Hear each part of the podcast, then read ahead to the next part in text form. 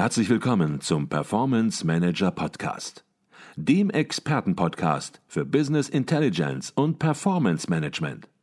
Inspirationen, Know-how und Impulse für Controller und CFOs, die noch erfolgreicher sein wollen. Ihr heutiger Gastgeber Peter Blum.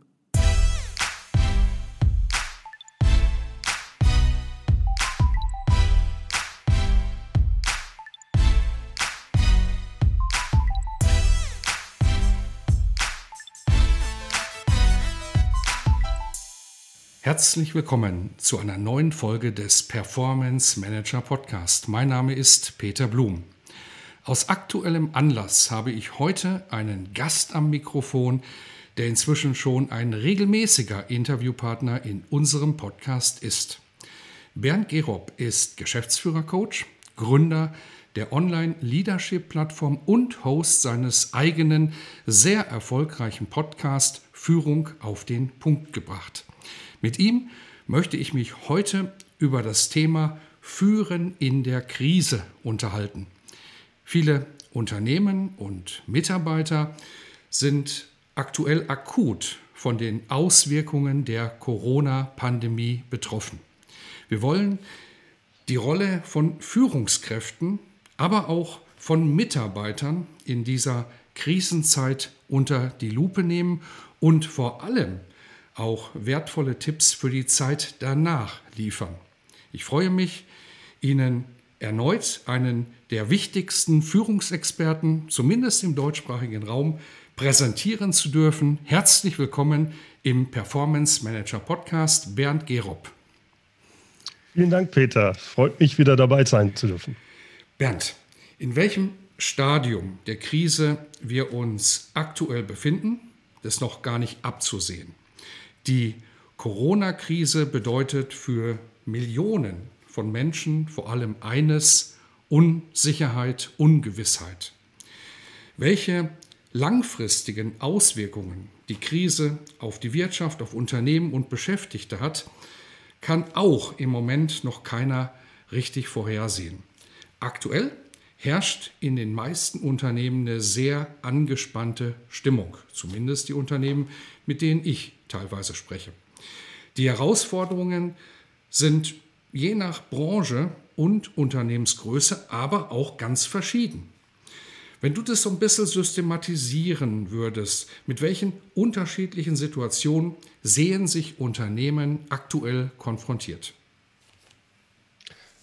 Das, äh, du hast es sehr schön beschrieben, Peter. Es gibt ganz unterschiedliche Situationen von den Unternehmen. Es gibt da die einen, oder ich muss anders anfangen. Ich habe vor zwei, drei Wochen war das, eine E-Mail an meine Liste. Ich habe so Führungsimpulse, ein Newsletter äh, geschickt und habe gefragt, was ist Ihre größte Herausforderung? Da haben sehr viele geantwortet, teilweise sehr detailliert.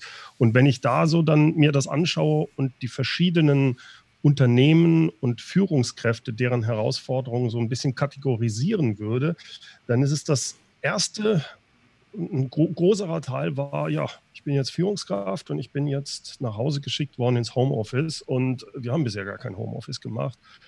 Das ist gar nicht so einfach. Also mhm. die Schwierigkeiten, die man hat jetzt äh, selbst im Homeoffice, wie auch Führung mit dem Homeoffice. Die zweiten sind die Leute, die noch häufig im Unternehmen sind, vielleicht auch im Homeoffice, aber sehr stark auch in der Führung des Unternehmens beschäftigt sind. Die sind in Krisensituationen gewesen vor drei Wochen. Da war, äh, wir wissen gar nicht, wo uns der Kopf steht.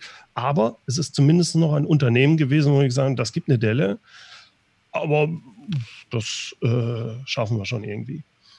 Und dann gibt es welche, die es richtig hart getroffen hat, wo ich sage, ja, wir wissen momentan gar nicht, uns bricht gerade der Umsatz von 100 auf 0 Prozent zurück.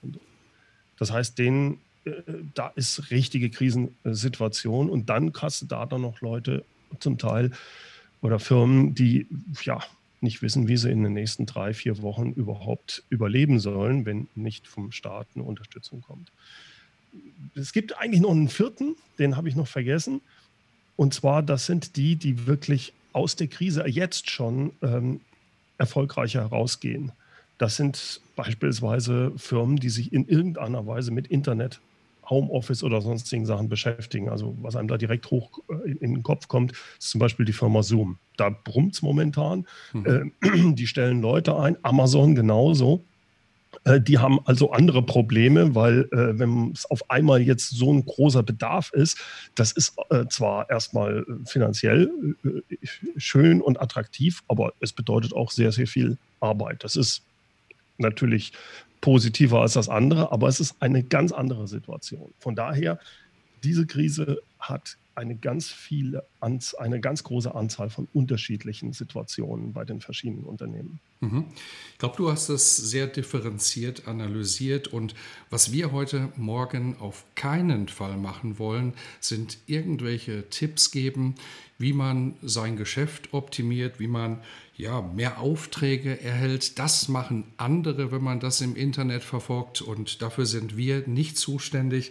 Wir möchten heute ganz praktische Tipps geben oder Hinweise geben und du hast es angesprochen, neue Situation, Homeoffice beispielsweise, wie Kommt man damit optimaler möglicherweise zurecht? Wie führt man möglicherweise als Führungskraft in so einer Situation, in so einer Krisensituation? Und was erwarten Mitarbeiter von Führungskräften? Vielleicht bleiben wir gleich mal bei der Frage, was erwarten Mitarbeiter von Führungskräften besonders in Krisenzeiten wie dieser? Mhm. Ich glaube, wir müssen uns da betrachten, ähnlich wie es uns geht. Wir wissen nicht, was Sache ist. Was passiert in den nächsten zwei, drei Monaten? Niemand weiß es. Ähnlich geht es natürlich auch allen Mitarbeitern. Und da kommt, wenn so eine Unsicherheit oder so ein Chaos momentan ist, dass man nicht weiß, ja, hat sich was verändert, wir wissen nicht, wo es hingeht, wir fahren alle nur auf Sicht. Äh, was bedeutet das? Es bedeutet, äh, dass viele Leute auch Angst haben das ist eigentlich scheiße, wie geht denn das weiter? Das kann Angst sein, dass man sagt, ich selbst bin, äh, habe Angst davor, diesen Virus zu bekommen. Ich habe Angst um meine, ähm, um meine Familie. Ich habe Angst um meinen, ähm, um meinen Arbeitsplatz, was auch immer. Es ist diese Unsicherheit, die zu Angst führt.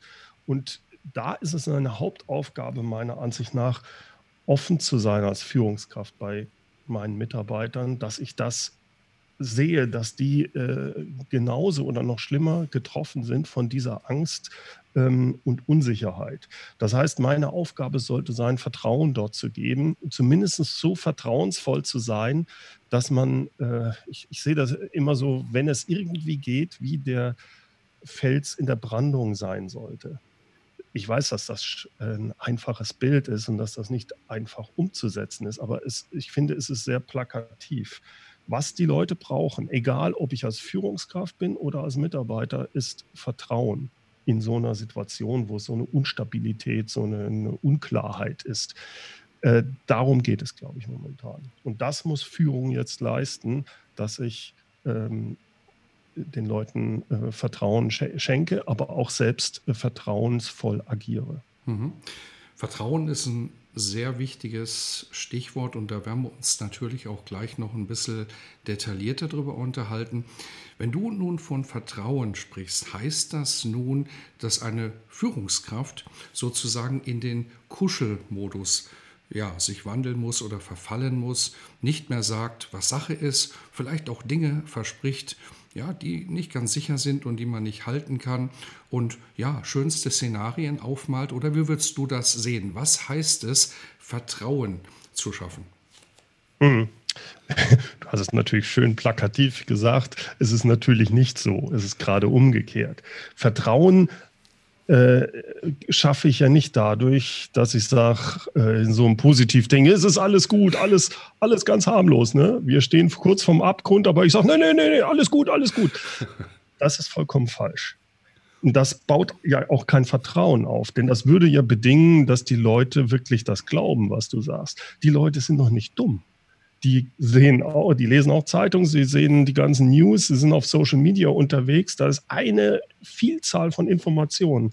Und wenn jetzt der Vorgesetzte da irgendwas erzählt, was nicht stimmig ist, das glaubt niemand. Deswegen halte ich es im Gegenteil für wichtig, genau zu sagen, was Sache ist. Auch die bittere Wahrheit zu sagen. Ich komme da gleich drauf, mhm. was ich damit genau meine es, gilt auch, wenn ich als Führungskraft sage, was habe ich für Möglichkeiten? Ich äh, verspreche nur Dinge, die ich auch halten kann. Das ist ganz wichtig. Sonst verliere ich Vertrauen. Ähm, ich erläutere vor allem mögliche Szenarien. Das heißt, als erstes muss ich mich selbst mal in die Situation bringen, dass ich sage, okay, Situation ist, wir wissen nicht, wo es hingeht, aber wir können uns verschiedene Szenarien überlegen. Das Wichtigste ist bei solchen Krisensituationen meiner Ansicht nach, wenn ich so Szenarien bilde, ich gehe auch in das schwarze Loch mal rein. Ich schaue da mal runter. Was passiert, wenn von heute an überhaupt keine Aufträge mehr reinkommen? Was passiert dann? Wie lange können wir überstehen? Das ist die, so ein Worst-Case-Szenario zum Beispiel. Also gehe ich das Worst-Case-Szenario durch. Dann mache ich ein Szenario, wo ich sage, hm, das ist mit hoher Wahrscheinlichkeit, wird es so aussehen. Und dann kann ich noch so ein Best-Case-Szenario machen. Und genau diese drei Szenarien, die äh, kommuniziere ich dann auch an meine Mitarbeiter. Mhm. Und ich fange mit diesem Worst Case an. Warum? Weil ich damit die Angst der Leute auch wirklich akzeptiere, dass ich sage, ja, wenn, wir, wenn das passieren würde, dann wäre das und das die Konsequenz. Und dann können wir noch zwei Monate die, die, ähm, die, die äh, Löhne zahlen und dann müssten wir, äh, wenn wir nicht Kurzarbeit machen, unter Umständen sogar Entlassungen machen. Also ich würde genau diese Sachen auch aussprechen die mhm. Ängste, die die Leute haben. Okay. Weil ich verharmlose dann nicht. Und dann kann ich hingehen und sagen, aber ich glaube, dass die größte Wahrscheinlichkeit, das Szenario, hm, ist was weiß ich, es gibt einen Dip, wir müssen äh, Kurzarbeit äh, einführen, aber mit hoher Wahrscheinlichkeit werden wir keine entlassen werden. Ich kann es euch nicht versprechen, aber momentan sieht es nicht so aus. Ähm, ich informiere euch aber einmal pro Woche zum Beispiel oder sobald es was Neues gibt, könnt ihr davon ausgehen, dass ich euch äh, direkt informiere. Sowas baut Vertrauen auf. Wichtig ist, dass ich dann auch äh, die ähm, Entscheidungen übernehme. Das heißt, ich treffe Entscheidungen und wohl wissen, dass ich vielleicht die revidieren muss, weil nach ein paar Tagen rauskommt, ja, da haben mir bestimmte Informationen nicht vorgelegen oder diese Lage hat sich verändert ich muss jetzt anders entscheiden. Und dann kann es sein, ja, das war ja deine falsche Entscheidung. Ja, es tut mir leid, Leute, zum damaligen Zeitraum dachte ich, es wäre es richtig, ich habe hier einen Fehler gemacht. Mhm. Das zuzugeben. Viele glauben, wenn ich einen Fehler zugebe, ähm, äh, vertrauen mir die Leute nicht mehr. Genau das Umgekehrte ist der Fall. Wenn ich nach bestem Wissen und Gewissen das mache, äh, dann ist das, und ich kommuniziere es verständlich an meine Mitarbeiter, dann werden die das gutieren, indem sie mir sogar noch mehr Vertrauen schenken. Und das Letzte, was ich dazu auch noch wichtig sagen muss, man sollte trotz allem bei diesen Sachen, obwohl ich klar sage, was Sache ist, optimistisch bleiben. Und jetzt muss man genau überlegen, was bedeutet das? Das ist nicht positiv denken positiv denken wäre in so einer Situation, wo die Umsätze total zusammengebrochen sind, ja, ist ja alles nicht so schlimm. Also jetzt schauen wir mal das positiv, die, die, die Krise ist auch eine Chance, alles dieses Gelaber. Das bringt nichts. Ich muss akzeptieren, in dem Moment, wo die Lage wirklich bescheiden aussieht, dass sie bescheiden ist. Und das, dass ich sage, ja, momentan sieht es wirklich heftig aus. Und momentan sieht es auch so aus, als ob wir ähm, Kurzarbeit machen müssen. Das wird nicht nur Homeoffice, sondern Kurzarbeit. Es tut mir leid, aber so sieht es aus. Aber, und jetzt kommt das Optimistische, in drei Monaten, als Beispiel, in drei Monaten sehe ich, äh, dass das sich wieder normalisiert. Ich sehe das Licht am Ende des Tunnels.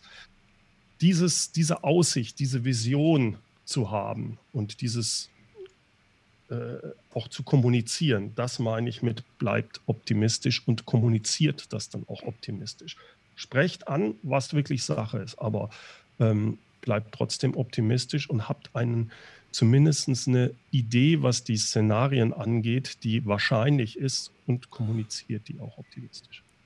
Okay, Bernd, wenn ich das richtig gezählt habe, wenn ich richtig mitgezählt habe, dann hast du jetzt fünf ganz, ganz konkrete Dinge genannt, wie Führungskräfte in einer Krisensituation, ja, bei verunsicherten Mitarbeitern, die Angst um die wirtschaftliche Situation des Unternehmens haben, mit Arbeitsplatz haben, reagieren können und sollten. Und du bist ja immer ein Freund und dafür auch bekannt, dass du die Dinge auf den Punkt bringst. Und wenn ich nochmal zu meiner ursprünglichen Frage zurückkomme, was erwarten Mitarbeiter von Führungskräften, besonders in Krisenzeiten, vielleicht aber auch immer und nicht nur in Krisenzeiten, dann kann man eigentlich sagen, dass das, was du gerade geschildert hast, im Grunde mit einem Wort auch auszudrücken wäre. Und das ist Führung. Kann man das so sagen? Das kann man so sagen, ja. ja weil es automatisch dieses Vertrauen bedingt aus meiner Sicht, ja. Okay. Durch die Kontaktbeschränkungen verändert sich, und du hattest das auch schon angesprochen, Stichwort Homeoffice, natürlich auch die Kommunikation in Unternehmen.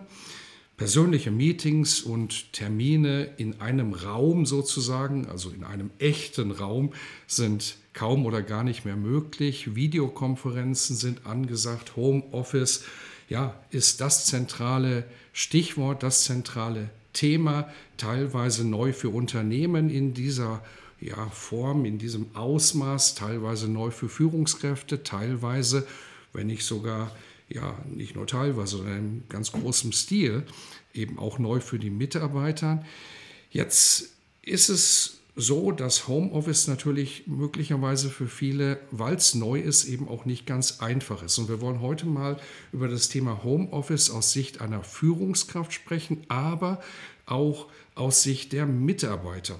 Vielleicht kannst du mal versuchen, gewisse Schlüsselfaktoren herauszuarbeiten, die du besonders wichtig hältst, wenn es ums Homeoffice, wenn es um eine Homeoffice-Situation geht. Mhm.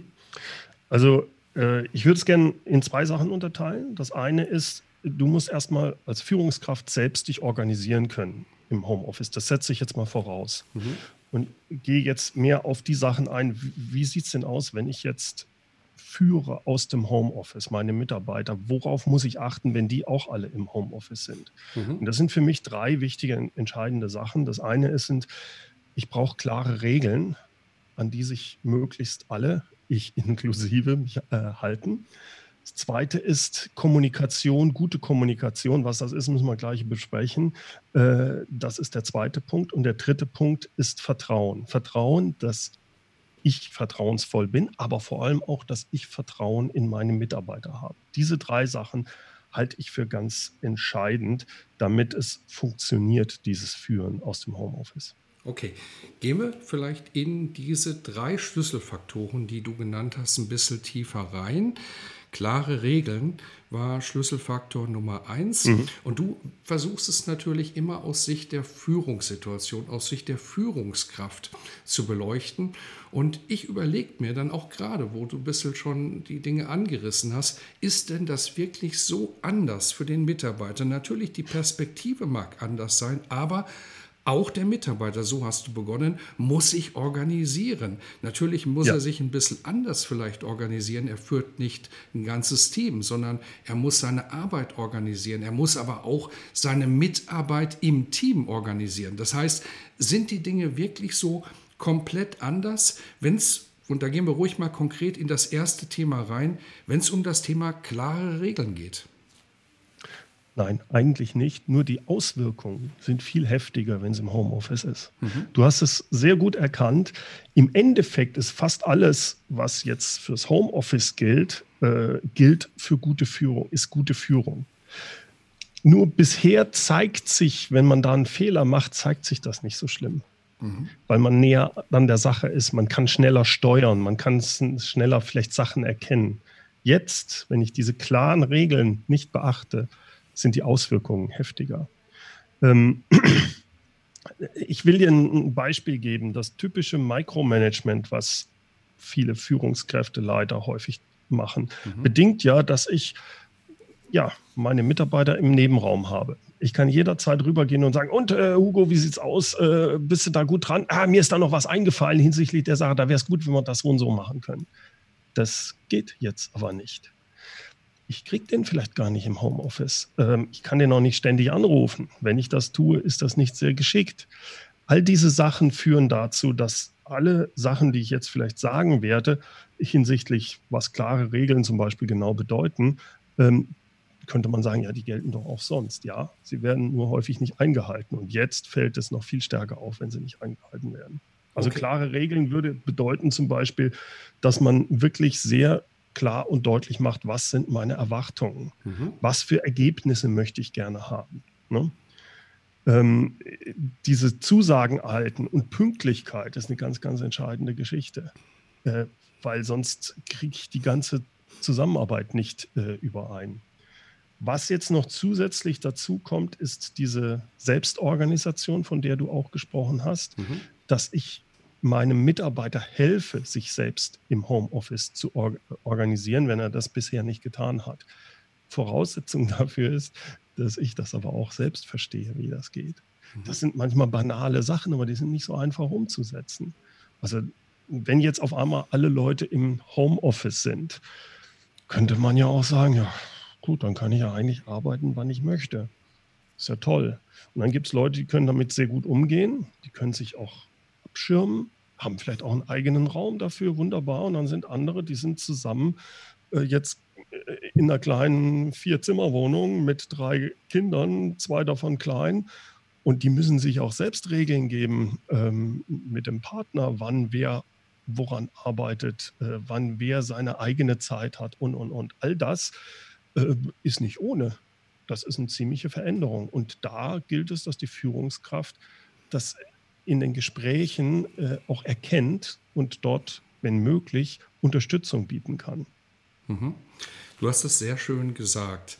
Klare Regeln und auch die beiden Punkte, die wir gleich noch besprechen werden, das ist eigentlich überhaupt nichts Neues, nur die Auswirkungen werden in einer Homeoffice-Situation und vielleicht das auch noch kombiniert mit einer Krisensituation umso ja, drastischer, umso dramatischer, darf man vielleicht auch sagen, wenn eben diese klare Regeln nicht vorhanden sind. Fangen wir vielleicht nochmal, indem wir da noch ein bisschen tiefer reingehen, bei einer einfachen Sache an. Warum ist Pünktlichkeit so wichtig in einer Homeoffice-Situation? Mhm. Weil du ähm, gerade in der Krisensituation jetzt äh, ja dir überlegen musst, als Führungskraft musst du häufig ähm, wahrscheinlich äh, Gespräche führen, viele verschiedene Gespräche. Das heißt, du bist sonst schon recht gut durchgetaktet, jetzt wahrscheinlich noch mehr, weil alle Gespräche, die du sonst vielleicht auch mal zwischendurch spielst, die werden momentan durchgetaktet. Du musst da mit dem telefonieren, äh, dort ein Zoom-Gespräch, ein Teamview, was weiß ich. Da ist es ganz wichtig, dass die Gespräche, dass du die möglichst auch äh, pünktlich startest, dass die anderen sich darauf verlassen können, aber auch, dass sie pünktlich beendet sind. Wenn wir sagen, wir haben hier einen 10-Minuten-Call, dann ist der nicht länger als 10 Minuten. Wenn ich ein Team-Meeting habe über 30 Minuten, dann ist das nach 30 Minuten beendet. Warum? Weil ja danach direkt das nächste ist. Das heißt, dass ich muss vertrauen können, dass diese äh, vereinbarten Termine auch wirklich pünktlich starten und vor allem auch pünktlich beendet werden. Mhm. Das war die einfache Frage. Jetzt gehen wir ein bisschen ins Detail bei den Erwartungen. Du sagst, klare Regeln bedeutet, nenn deine Erwartungen, sprich deine Erwartungen aus. Und was du natürlich auch immer sagst, ist, verwechselt Erwartungen mit Zielen nicht. Ziele sind mhm. etwas ganz, ganz anderes. Und jetzt spürt man schon, da wird es ein bisschen schwieriger, da wird es nicht so einfach wie bei der Pünktlichkeit. Sag doch bitte noch mal etwas zu dem Thema Erwartungen und Zielen. Mhm. Ein Ziel wäre, dass ich ein bestimmtes Ergebnis vereinbare. Ne? Mhm. Äh, ich möchte morgen um neun bitte den und den Bericht, dass du den an äh, den Kunden sowieso geschickt hast per E-Mail. Und dann sagt der Mitarbeiter, ja, was geht es da genau? Mhm, mhm. Berichtet, ja, verstehe ich, der Bericht hat äh, 100 Seiten, alles gut. Und wenn, da kann ich jetzt messen, ist das Ergebnis erreicht, das Ziel erreicht, hat das verschickt oder hat das nicht verschickt. Jetzt kommen wir aber zu der Situation, der Mitarbeiter kann dich nicht erreichen und äh, 8.30 Uhr erkennt der Mensch, ich kriege das nicht hin. Ich schaffe es nicht, um 9 Uhr das rauszuschicken, weil der Bericht ist noch nicht ganz fertig. Jetzt ist der Bericht, naja, er ist fast fertig. Mhm. Was in dem Bericht drinsteht, das stimmt alles, aber er ist noch nicht schön formatiert, sind noch ein paar kleinere Kommafehler. Und ähm, jetzt ist die Frage, er kann den Bericht rausschicken in dieser, sagen wir mal, nicht ganz hundertprozentigen Art. Oder er sagt, nee, das geht nicht. ich rufe den Kunden an und schicke ihm den erst um 11 Uhr. Mhm. Also was ist wichtiger? Die, das pünktliche Versenden oder die Qualität? Er kann dich nicht fragen. Also müsste er in deinen Kopf reingehen, dein Mitarbeiter. Was würde der Peter denn jetzt von mir erwarten, dass ich tue? Mhm. Das ist die Erwartung. Hast du diese Erwartungen kommuniziert? Dann weiß er. Also ich, für meine Mitarbeiter wüssten sehr genau, worum es geht äh, hierbei. Ich bin jemand, der extrem auf Pünktlichkeit achtet. Habe gesagt, ein Kommafehler, Formatierung, das ist mir doch Schnurz. Stimmt's, was drin ist? Ja, ja, also schick's raus. Punkt.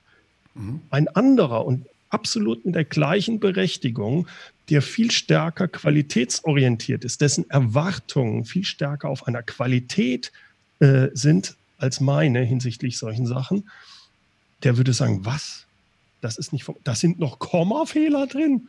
Ja, was macht denn das für einen Eindruck von unserer Firma? Um Gottes Willen. Ruf den Kunden an, das ist doch selbstverständlich. Also diese Denke, das ist doch selbstverständlich. Mhm. Es ist eben selbstverständlich, wenn du nicht klar vorher formulierst, was sind deine Erwartungen? Wie sollen sich die Mitarbeiter selbstständig verhalten, wenn du nicht da bist? Darum geht es. Und wenn, bevor jetzt jemand sagt, ja, aber das kommt doch drauf an, stimmt. Worauf?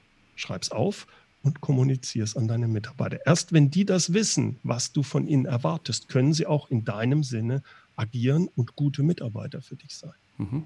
Ich glaube, das war noch mal ganz wichtig, dass du das jetzt gerade richtig oder noch mal klarer gestellt hast. Klare Regeln heißt nicht, es gibt da zehn klare Regeln und die müssen eingehalten werden und dann läuft alles, sondern klare Regeln sind höchst individuell. Aber, und das ist das ja. Entscheidende, eine Führungskraft muss diese klaren Regeln kommunizieren.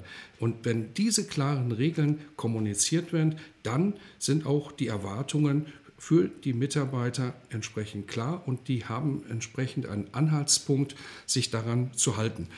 Ich glaube, dann sollten wir das Thema mhm. klare Regeln, das war ja dein erster Schlüsselfaktor, sollten wir verlassen und zum zweiten mhm. Schlüsselfaktor kommen, zum Stichwort gute Kommunikation. Gute Kommunikation ist natürlich auch so ein Buzzword, hätte ich jetzt fast gesagt, was ist gut und was ist schlecht, aber du hast dir da intensiv Gedanken gemacht, was in einer Homeoffice-Situation gute Kommunikation ausmacht. Mhm. Also das Erste ist, es ist eine neue Situation für zumindest viele Mitarbeiter. Das heißt, ähm, wenn ich gut kommunizieren will, dann muss die Technik funktionieren. Und äh, da ist es halt einfach so, dass häufig die ähm, Mitarbeiter, sagen wir bisher jetzt noch nicht genau, das ist ungewohnt. Äh, jetzt hängt da irgend so eine Kamera, so ein Mist oder mein Mikrofon funktioniert nicht richtig. Ich bin im falschen Raum, weiß der Teufel was da einfach so ein bisschen, ähm, ja, äh, den Mitarbeitern abzuh abzuholen, das ist eigentlich immer so ein blödes Wort, aber die da zu unterstützen und wenn mal was schief geht, denen nichts Schlechtes zu unterstellen, sondern es ist sehr häufig nicht, dass die nicht das wollen, sondern dass sie es äh, dass es nicht können in dem Moment. Und wenn jemand etwas nicht kann, dann versuche ich ihn, ihn zu unterstützen. Mhm. Ähm, das ist, glaube ich, ganz wichtig. In diesem Zusammenhang ähm, eine Rückfallposition, wenn man sonst sagt, ja, wir haben hier unsere äh, Zoom, wir haben Skype, wir haben was weiß ich, was es alles da gibt, ähm, und es funktioniert nicht, die Rückfallposition ist immer das Telefon. Fast immer funktioniert ja das Telefon. Das heißt, wenn irgendwas nicht ist, ruft den Mitarbeiter halt kurz an und sagt, ey, funktioniert alles, ich sehe, du bist nicht im Call, äh, gibt Schwierigkeiten. Mhm. Das ist immer die Rückfallposition, die fast immer funktioniert. Mhm. Ähm, dann die anderen Sachen hatte ich eben schon genannt, äh, genannt. Wichtig ist bei dieser guten Kommunikation auch auf diese Pünktlichkeit zu achten, damit wirklich das funktioniert. Zum Beispiel bei Meetings, pünktliches Beginn, pünktliches Ende. Ähm, Meetings gilt sonst auch, aber hier in dieser technischen, in diesem Homeoffice-Sachen äh, ist es noch viel wichtiger, dass nur einer spricht. Das heißt, ich als Moderator, wenn ich die Führungs wenn als Führungskraft Moderator bin, äh, muss ich darauf achten, dass die am besten sogar alle ihr Mikrofon abgeschaltet haben. Mhm. Viele wissen das ja nicht. Dann haben die das Ding an, dann kommt vielleicht im Hintergrund ein Geräusch oder äh, es, du kennst das hier, ne? Ich habe jetzt am Mikrofon rum. ja, das ist einfach störend. Äh, auf solche Sachen zu achten, ist da dann äh, ganz wichtig. Ähm, ich brauche für jedes Meeting noch stärker als sonst eine klare äh, Agenda. Ich mache dann einen bewussten Unterschied. Wir kommen nachher, wenn es um Vertrauen geht, noch drauf. Äh, das eigentliche Team-Meeting sollte optimistisch sein, aber wir müssen da, weil viele mit dabei sind, kann ich nicht auf jeden Einzelnen so genau eingehen. Das mache ich im 1 zu 1 Gespräch. Mhm. Ähm, das heißt, ich habe zwar eine Fach, hauptsächlich in diesen Meetings eine fachliche Besprechung, es kann natürlich auch mal allgemein emotional was sprechen, äh, mit den Leuten sprechen, aber das äh, muss ich aufpassen, dass das nicht ähm, überhand nimmt. Mhm. Vielleicht ich darf ich da mal kurz reingehen. Ja, gerne. weil mhm. ich denke, du hast noch einige Punkte. Häufig ist es doch, wird es doch so sein, dass Mitarbeiter nun im Homeoffice sind und man schaltet sich in einer Video, in einer Telefonkonferenz zusammen. Man hat ja mehrere Tage möglicherweise ja, nicht miteinander gesprochen, sich nicht persönlich gesehen und jeder hat so seine Befindlichkeiten. Und da fängt sicherlich ein Meeting immer so an, nach, wie geht's dir, wie ist die Situation und der emotionale Aspekt fängt sicherlich an, ganz am Anfang eines Meetings zu überwiegen. Wie würdest du jetzt in dieser Situation damit umgehen, damit ja, man auch sozusagen den Fokus jetzt auf das eigentliche Thema bekommt und nicht ja, in einer emotionalen Debatte sozusagen hängen bleibt. Ja, ich glaube, wenn es so eine Situation ist, ist es günstig. Sagen wir mal, du hast so deine, du hast dein Meeting mit den sieben Leuten, die, die du führst, dass du jedem den Raum gibst, ganz am Anfang mal eine Minute drüber zu sprechen oder eine halbe Minute, äh, wie es ihm geht, was momentan ansteht. Du kannst da auch dafür nutzen, dass du zum Beispiel sagst, auf einer Skala von 1 bis 10, wo befindet ihr euch denn? Und dann eine kurze Begründung.